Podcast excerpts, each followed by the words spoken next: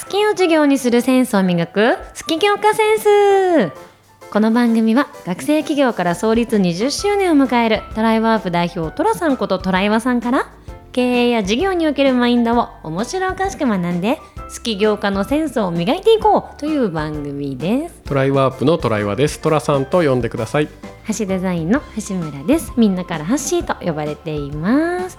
さあじゃあ前回トラさんアミッピーが、うんできましたよっていうところを話い。聞いて、その地域の中でね町のコンニチハを目指したトライワープが作っていったんだというところは伺ってきましたが一体じゃあそのアミッピーっていうのがどういうふうに誕生したのかっていう話を今日聞けるっていうところで、じゃあアミッピーの誕生秘話というか誕生ストーリーをお願いします。はい。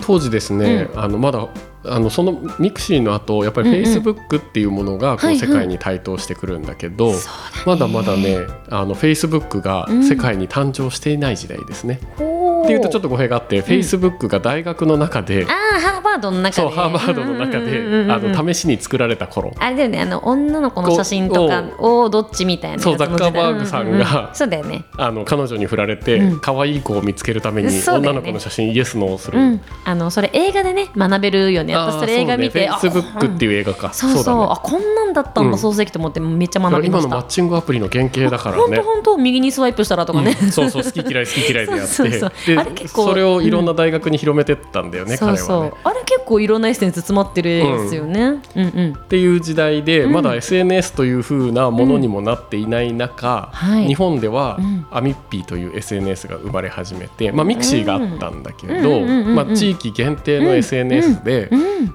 あのリリースささせていったんですね。イノベーションですよそれ。でこの前、うん。まあ、そう技術的には、うんうん。もうそのえ SNS を作るためのオープンソースって言って、無料でソースコードが公開されたりしてはいて比較的ね、うん。あの作りやすい環境にはあったんですけど、地域に広げていこうということで、うん。まあ、トライワープがお金をかけてうん。地域に提供するとはいうことを決めて、うん。であの開発を進めていくんだけど、コンセプトはさっきもこの前も言った通り、うん。あの本名と顔写真を絶対に載せましょうはい。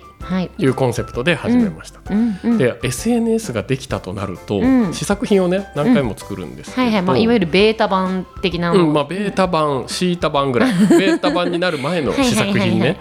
を何回かリリースすることになっちゃうんだけどね、うんうん。まず1回目にリリースしてみたら、はい。大学生が寄ってたかってはい。コミュニティを作り始めて西千葉のコミュニティとかなんか独占できちゃうのね。始まりだから。あそうだよはい、ね、だから将来取られそうなコミュニティ名をひたすら片っ端から作ったりするのですごーい。でこれはダメだと。うん。で一回リセットしてまた会員ゼロから集めてん。でいろいろダメだこりゃっていうのがいっぱい起こってきたのね。でもそれ大事ですよね、うん。あの前の話でもあったけどそれこそアミッピを始めるときに企画書をめっちゃ練ってうん。進めてたら今の学びなかったじゃないうん、ですか、そうそうそう。もうすぐリリースしたっていうね、うん。さめっちゃまあ、今でいうベンチャー界隈だとねリーンスタートアップって言って、とにかくやってみて、うん。ピポッとするっていうような言い方して、そう軸は据えたまま、うん。見せ方やり方をちょっとずつ変えていくっていう、やり方になってるけど、まあ、まさにそんな走りのことをやってみていて、はい。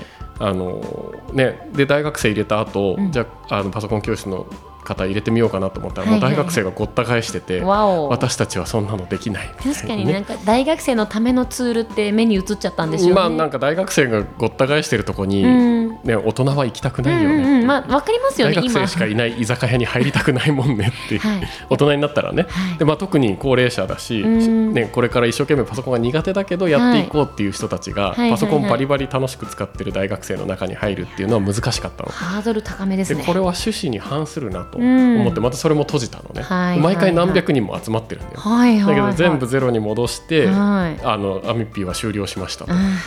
言って、はい。ななんか6回7回試作を繰り返してようやく、はい。あのこれでリリースしようって言って始,、ま始めたんだけどまずやったことは何かっていうと、はい。アミッピーの中に文化を作ろうと。はいはいではい、はい。どうやって文化作るかって言ったら大学生入会禁止、え？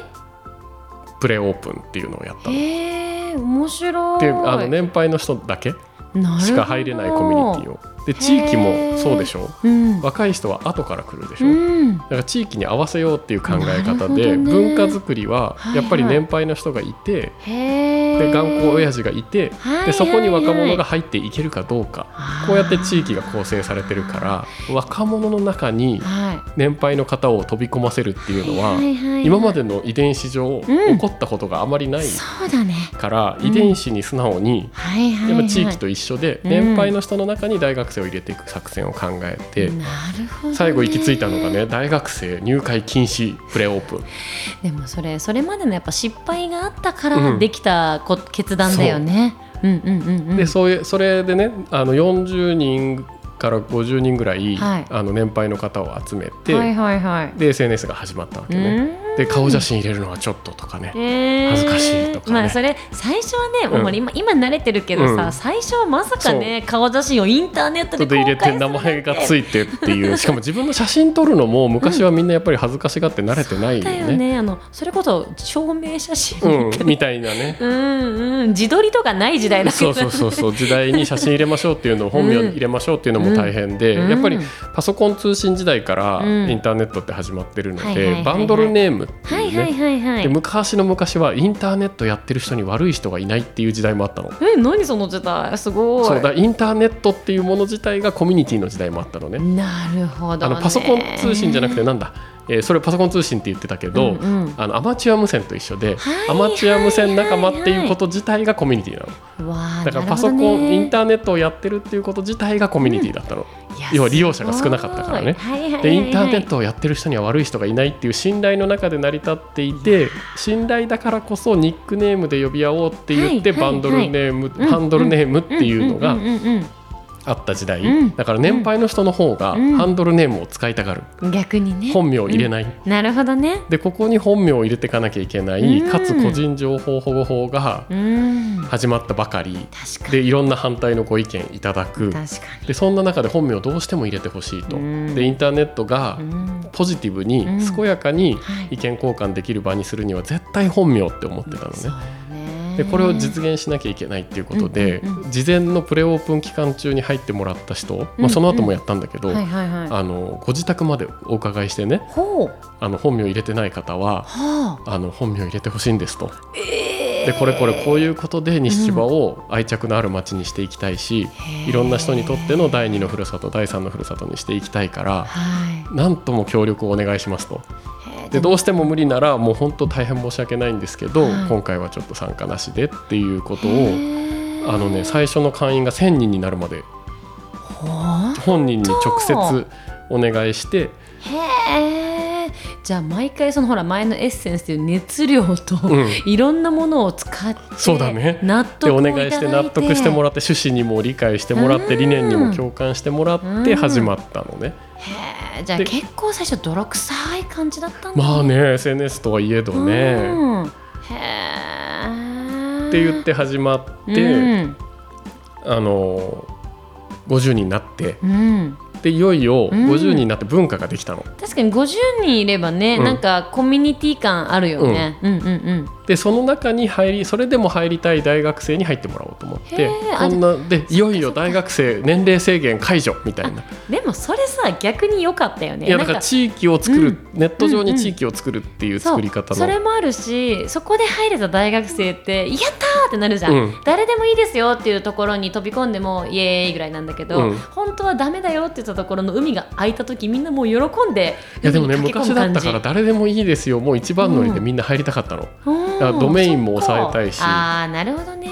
もうインターネットの中が真っ白だから、そっか自分で陣地取りたいの。ああ今のメタバースとかでもあなってる一緒一緒一緒一緒。一ね緒そう。だからないもののところに月に行きましたと人類がね。確かにね。ここ俺のものっ確かにていう旗立てたい。そう。俺の家とかって,、っていうのをやりたい時期だったからそうそういうき機能は働かなかったんだなるほけどねどね。うんでまあその中で大学生入っていいよって言ったら、いはいまあ、半分はうん。案の定、えーおっちゃんたちばっかりじゃん。ああやっぱなんか。IT なのになんて自治臭いんだよ。ああなるほどね。でも想像つく。そでれを言われて。そういう人が排除できて、はいはい、はい、でやっぱ地域でうん。人間としてちゃんと交流したい気持ちが強い人うん。たちがこう入っていって、え素敵でじゃなんとかさんも SNS されるんですね。素敵ですねっていう会話がなされるようにこう徐々になっていって。であの年配の人と地域の人と触れ合えるよって言って大学生の中でも広まっていったの。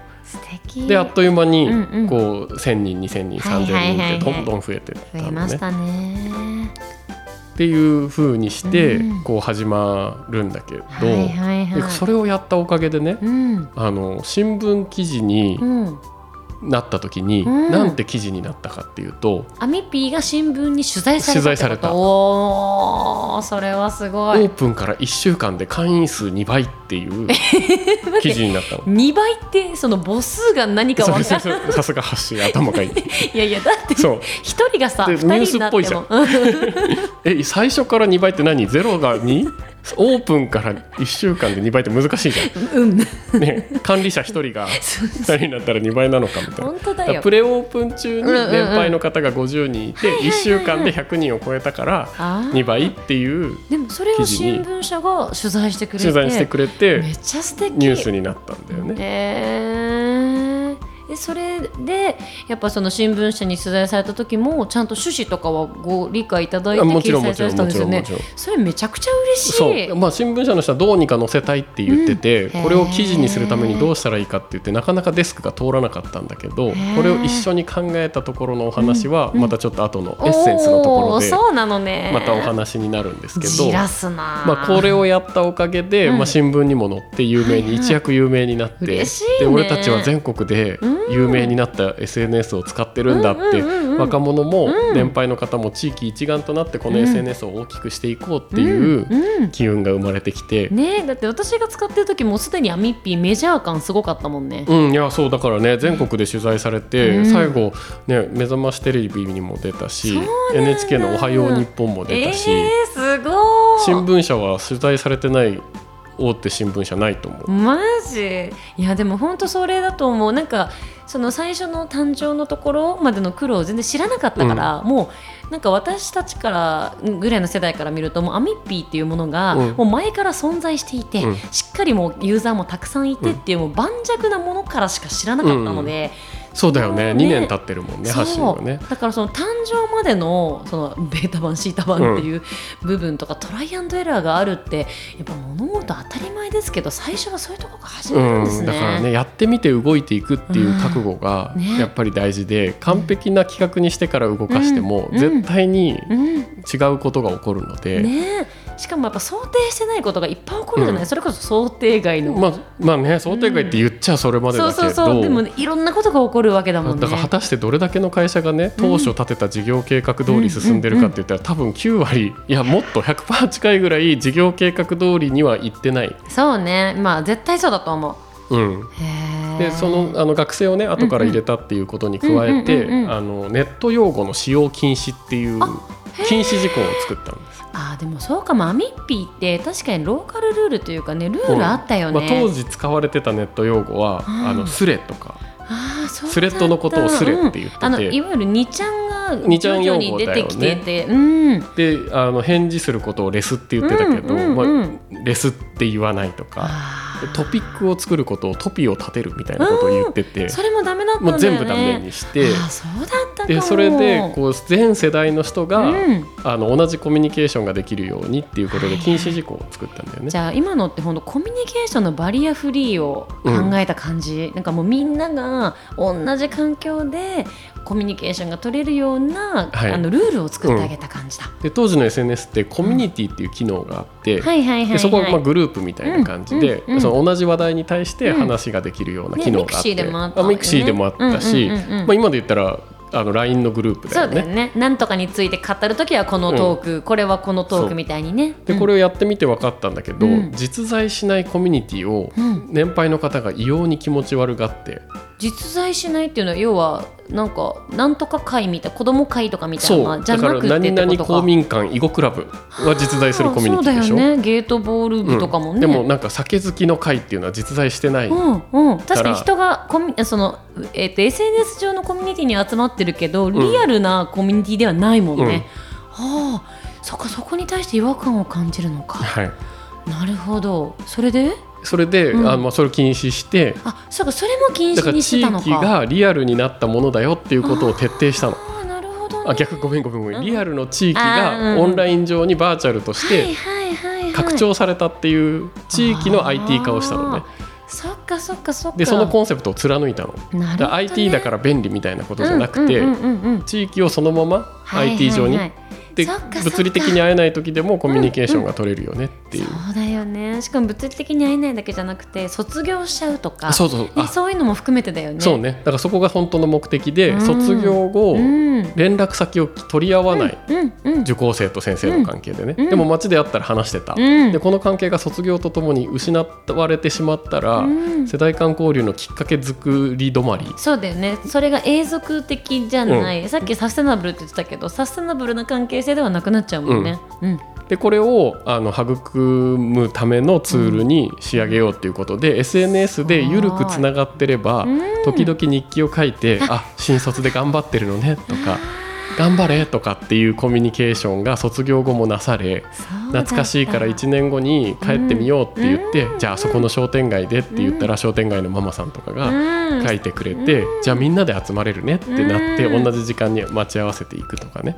待ってめっちゃいい話じゃん。うん、出会い系じゃなくて出会った系。っていうコンセプトで、うん。やっとパソコン教室を世代間交流のきっかけの場に、うん。その SNS を導入することによってすることができたと。そっか。しかもほら SNS を使う上であれパソコンここどうやればいいんだっけとか、うん。質問したいこととかもできるもんね、うん。そうそうそうそうそう。教室あるあるって先生が教えてくれたことは学んでできるって思うけど、うんいざ使わなかったりするとその技術忘れちゃったりするじゃない、でも SNS っていう能動的にパソコンを使いたい環境があれば受講生の方が自分でパソコン使うもんね。そうそうそうさすが察しがいい。でそれでだからあのパソコン教室に来なくても、うん。パソコンのこと聞けるよねと、うん。ただお金もらわなきゃいけないから、うん。あのドライブアップの人にパソコンのこと聞かないようにはしててもらっうんうんうんてうん。でも受講生同士で解決したかったら受講生同士で解決したら便利だよって確かにしてたの。ねで確かに。だからトライワープがねお金を払って結構サーバー代もかか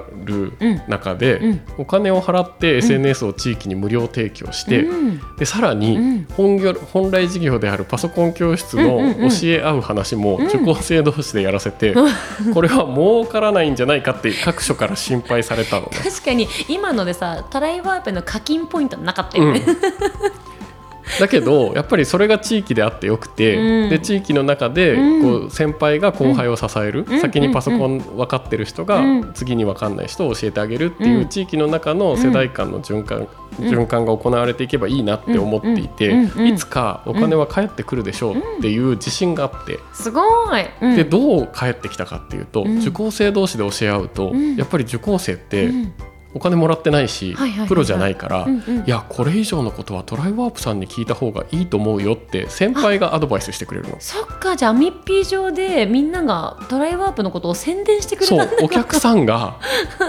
お客さんを連れてきてくれるの。すごい。でそういう仕組みが出来上がってったのは偶然なんだけど、うんでで結局トライワープにはねパソコン教室がは繁盛するっていう風な形でうんうん。お金が返ってくる形にないりやます。いいね。その直接課金じゃなくてなんか幸せの連鎖で、うん。そこで、ね、みんながウィンウィンになってうん。お金も生まれていくっていう、いいエコシステムができましたね。でパソコンのことを、まあ、先生にもね、この中で聞けたらいいよね、うんみたいなことを、空想しながら、うん。このサイトを運営していくことになるんだけど、まあ、今ねパソコンのこと困ったら何でも聞けるスケッツっていうサービスを絶賛拡大中だけど、ね。もうこれの本当に原型だったなって思ってて。こうユーザー同士が支え合ったり、うん先生とうまくつながって、うん。いつでも聞ける自分のコンシェルジュを持てるっっていう発想のんもう原点中の原点がここでできていった感じになります。やっぱいろんなのが絡み合ってよく流れてるなっていうのがすごい聞いてて伝わってくる、うん。